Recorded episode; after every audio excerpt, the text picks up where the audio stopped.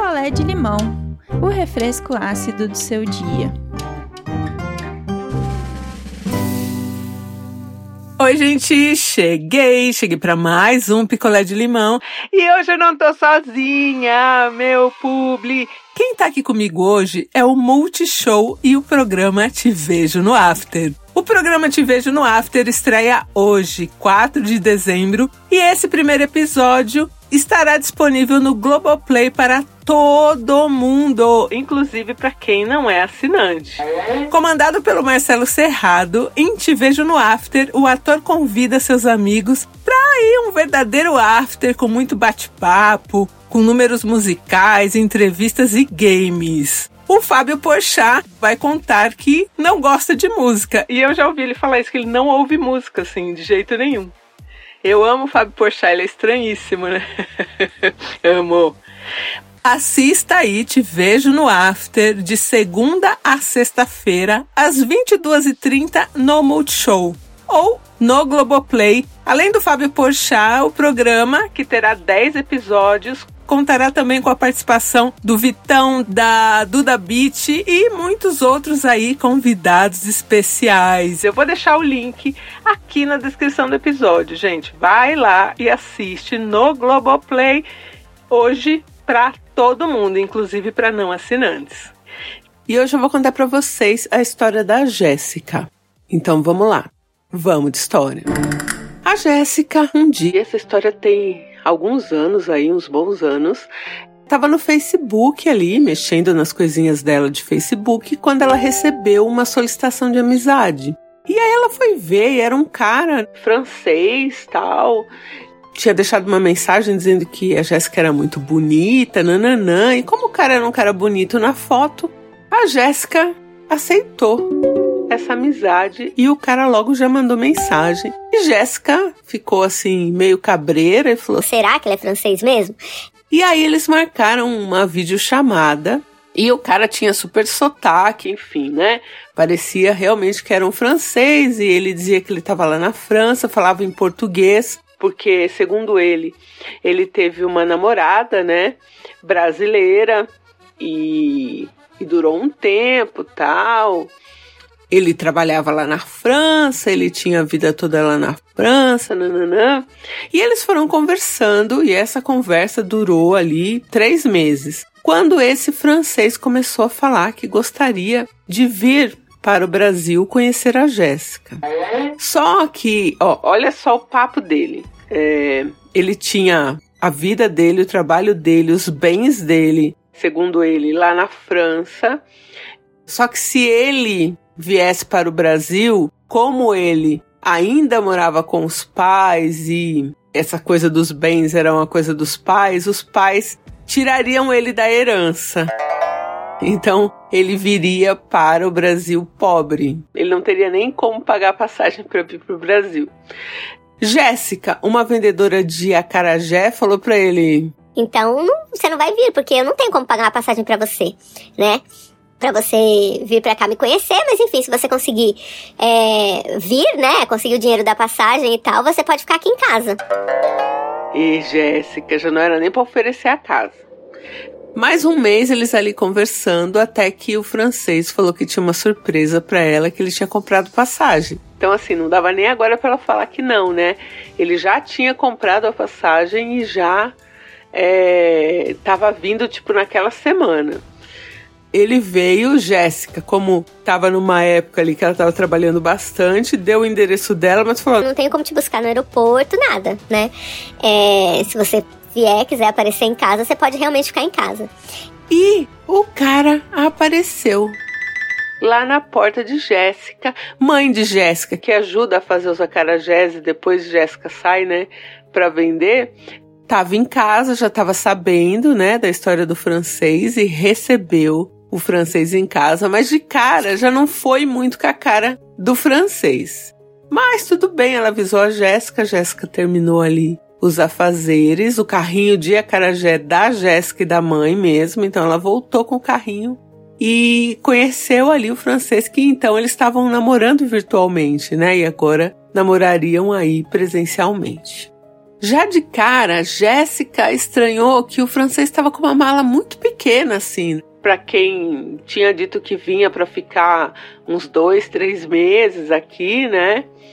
Ele tava com uma mala pequena tal, mas a Jéssica falou: bom, tudo bem, né?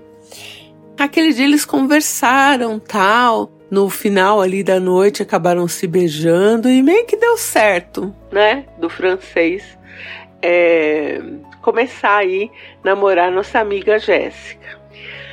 Só que o francês, ele tinha vindo com pouquíssimo dinheiro. Então ele se hospedou ali na casa de Jéssica. Ele tinha trazido mais assim algumas roupas de inverno. E onde Jéssica mora é muito calor. E ele não tinha dinheiro para comprar roupa. O que, que a Jéssica fez? Ela falou: oh, meu Deus do céu, né? Já tá começando a me dar gasto. Ela pegou 100 reais do dinheiro dela, foi num brechó e comprou algumas roupas de verão para ele. E com 100 reais no brechó, né? Dependendo do brechó que você vai, tem peça de 10, 5 reais. E ela conseguiu comprar umas coisas para ele. Comprou, inclusive, um chinelo, que ele não tinha trazido chinelo, enfim. Então, isso lá pelo terceiro dia, Jéssica já teve esse gasto de 100 reais. E o francês ali que reclamou um pouco da nossa comida e tal, né? Não tá gostando, tem que. Ou você faz a sua, compra as coisinhas e faz a sua, né? Ou come o que tem, né? Não dá também pra vir da França pra cá, não trazer uma grana e não quiser comer o que, que a, as duas ali, né? Que são as donas da casa, estão comendo. E aí o tempo foi passando. Esse francês queria passear, queria fazer as coisas, mas não trabalhava. Então, às vezes, a Jéssica saía para trabalhar, porque a mãe dela fazia os acarajés e ela saía para vender, né? Então, a mãe também trabalhava em casa. E esse francês dava umas sumidas. Dava umas sumidas assim, e voltava só à noite. E aí a Jéssica começou a ficar incomodada, né? Porque ela saía para trabalhar, o cara só comia, dormia e sumia aí no mundo, né? E aí ela falou: olha. Você tem que. Você vai ficar por aqui, você tem que ajudar nas contas, né? Ou você tem que arrumar um trabalho, alguma coisa, né? Olha só o que ele decidiu. Ele decidiu que ele ia com a Jéssica vender os acarajés. Só que a Jéssica já vendia os acarajés. Então, assim, né? Você vai botar uma pessoa é, para trabalhar para você, sendo que você não precisa, né? Ele insistiu e foi. Aí esse dia ele ficou lá cobrando, né? Tipo, as pessoas pegavam o acarajé e tal, ele cobrava. Então, digamos que a Jéssica tivesse vendido 500 reais em acarajé. Na hora de dar o dinheiro para Jéssica, ele deu 200 reais na mão da Jéssica e ficou com 300. A Jéssica falou: Quê? Que, que, que conta é essa aí que você fez? Isso ali na segunda semana do francês.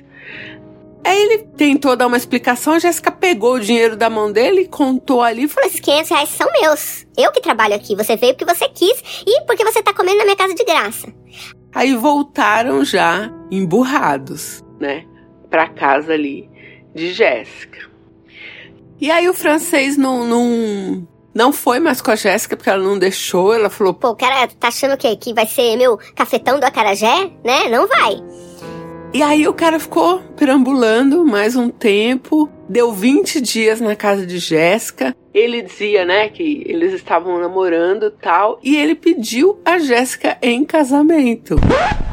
Jéssica falou para mim assim, Andréia. Eu sabia que era uma roubada, mas ao mesmo tempo eu fiquei mexida de ter sido pedido em casamento, né? Mas na hora eu não respondi nada e resolvi fazer uma coisa que eu não tinha feito até agora: postar uma foto minha com ele nas redes sociais, porque ele não deixava a Jéssica foi lá e postou uma foto dela com ele. E dizendo: Olha, acabei de ser pedido em casamento. Fez um textinho lá e ele não viu, porque ele mal mexia também agora nas redes sociais dele ali, pelo menos que a Jéssica visse, né? E marcou ele e tal, enfim. Saiu para vender os seus acarajés. Quando ela voltou à noite, esse francês estava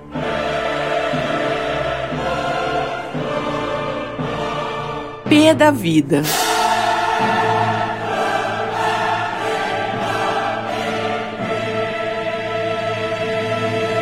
Olha a conversa dele, que ela não podia ter postado uma foto com ele porque ele era é, como é que é? Ele era procurado por mafiosos russos. e que agora ela tinha comprometido é, a segurança dele. Olha a conversa. E Jéssica olhando assim, ela falou: Nessa de, de mafioso russo eu não caio, não. Ela virou pra ele e falou: Você é casado? E ele: Não, tô falando, é a máfia, não sei o que lá. Foi o primeiro dia que ele ficou meio agressivo, né? E aí a Jéssica falou: Bom, Tudo bem, não vamos falar mais sobre isso hoje, não vou, não vou apagar a foto. Jéssica falou para o francês. No dia seguinte, ele continuava agressivo. E aí a Jéssica conversou com a mãe e falou: Bom, eu acho que agora é o momento da gente botar ele pra fora, porque, né? E aí a Jéssica foi conversar com ele e falou: Olha, Você tá agressivo dentro da minha casa, eu posso chamar a polícia pra você. O que, que você prefere?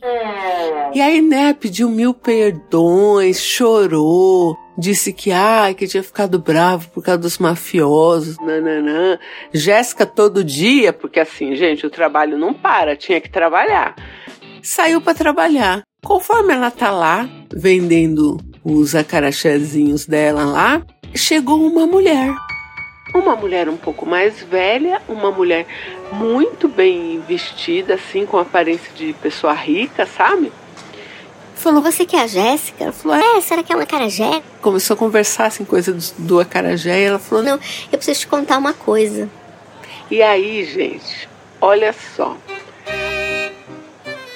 O francês que estava na casa de Jéssica tinha vindo para o Brasil antes. Ele conversou dois, três meses com a Jéssica por mensagem e por vídeo. Nesse meio tempo, ele já tinha vindo para o Brasil porque ele já tinha conhecido uma outra brasileira que ele conheceu lá na França.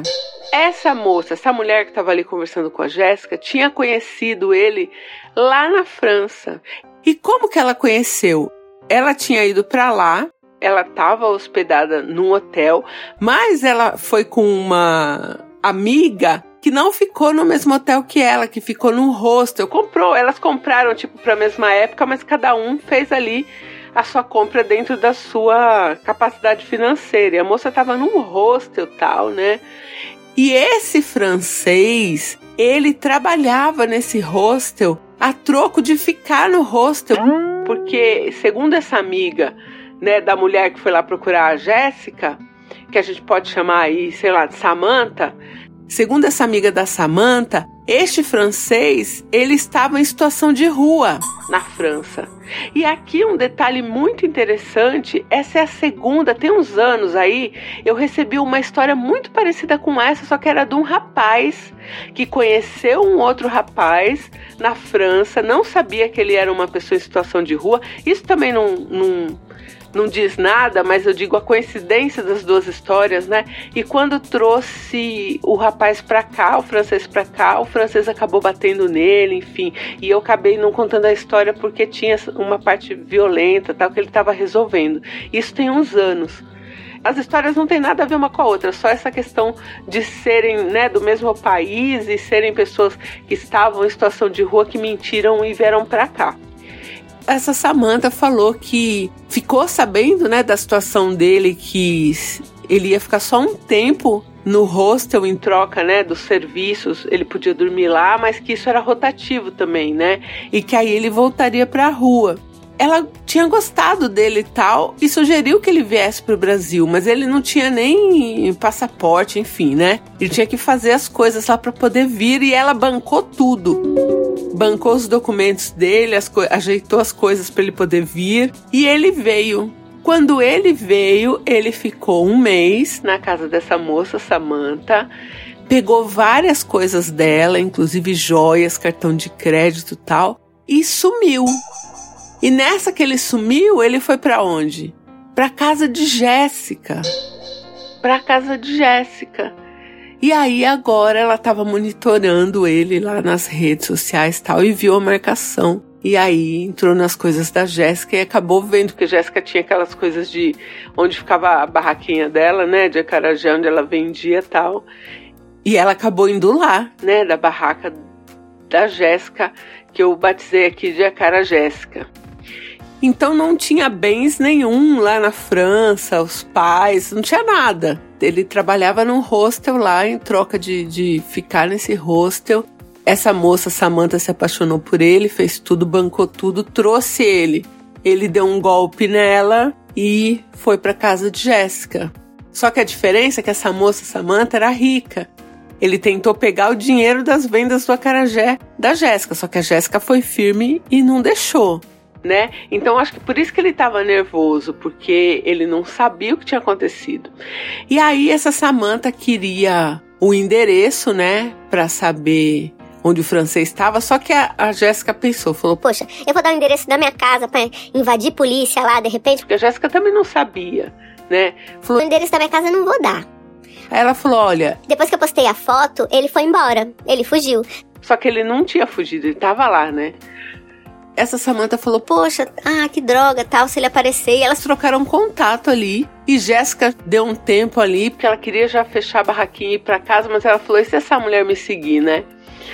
E aí ela ficou lá, falou: Bom, vou cumprir aqui um, mais uma parte do, do meu propósito, né? De terminar as vendas do dia e vou para casa. Chegou em casa, ela chamou o francês ali do lado de fora, porque ela falou: Vai que esse cara faz alguma coisa. Falou: Mãe, tranca aqui o portão. E ali na calçada, ela falou para ele: Falou, olha. A Samantha me achou e ela tá com a polícia atrás de você. E aí esse francês ficou desesperado. A mãe da Jéssica já tinha arrumado a mochila dele, as coisas dele, passou a mochila ali pelo portão e falou: agora você toma seu rumo.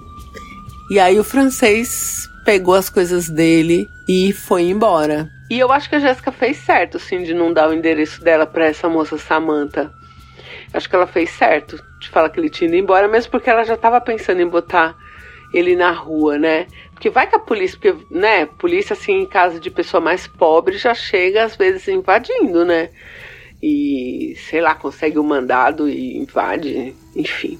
Eu tenho uma história dessa para contar, inclusive aqui, de uma moça que estava morando numa casa e acusaram falsamente é, que era uma casa de drogas, de passagem de drogas, essas coisas. Os caras entraram, invadiram a casa dela, lá a polícia, reviraram tudo, ela não devia nada.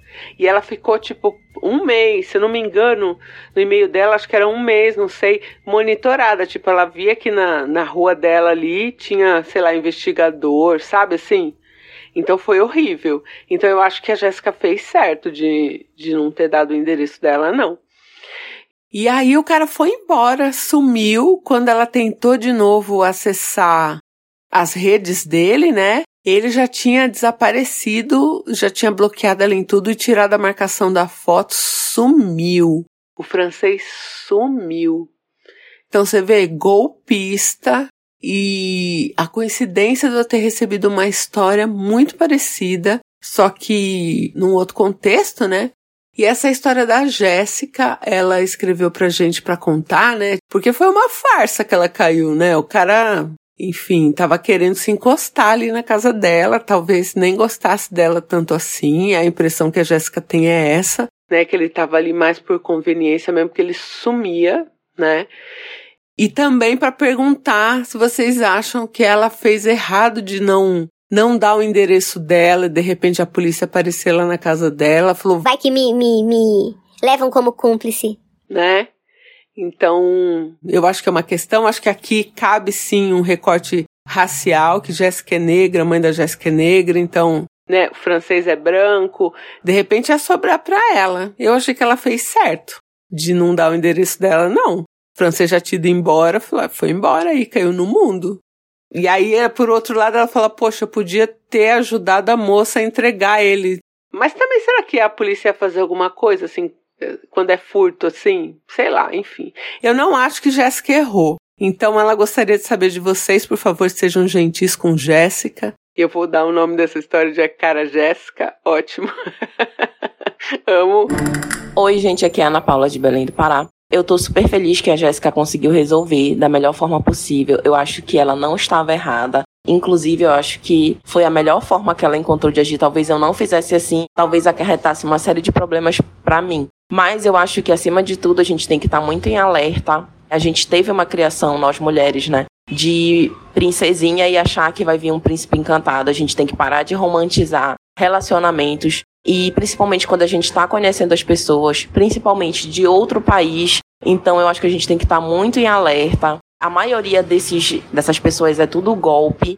Eu acho que a gente tem que ficar muito mais atento. Já é difícil um relacionamento com pessoas que estão perto da gente. Imagina de outro país, com outra cultura. Vamos ficar atenta, menos princesinha, mais pé no chão. Oi, gente, aqui quem fala é a Adriele, eu sou do Rio de Janeiro. E Jéssica, minha amiga. Que bom que nesse caso, nada de grave aconteceu com você e com a sua mãe, vocês saíram de certa forma ilesas, né? Esse francês sem vergonha aí se aproveitou da hospitalidade, da comida, da casa de vocês? Sim. Mas do mal, dos males o menor, né? Viu aí o que aconteceu com a outra moça. E falando nela, eu acho que você não errou de não ter dado seu endereço. Porque se essa moça é endinheirada, perdeu joia, perdeu cartão, perdeu não sei o que, nananana. E outra, foi ela que ajudou ele a vir pro Brasil, então ela tem os dados dele. Então ela que pega o dinheiro dela, ela que pega os dados que ela tem dele e entrega para a polícia, para um detetive, enfim, não é problema seu. Você tem, você tinha mesmo naquele momento era que se preservar. E isso você fez. Então, meu amor, tá certíssima. Um beijo. Te vejo no After. O programa estreia hoje e o primeiro episódio estará disponível no Globoplay para todo mundo, inclusive não assinantes. Te vejo no After é comandado por Marcelo Serrado e é um verdadeiro after aí com muito bate-papo. Você pode assistir, lembrando, né? De segunda a sexta, às 22h30, no Multishow ou no Globoplay. Valeu, Multishow! Beijo, gente, e eu volto em breve. Quer a sua história contada aqui? Escreva para nãoenviabilize.gmail.com Picolé de limão é mais um quadro do canal Não Enviabilize.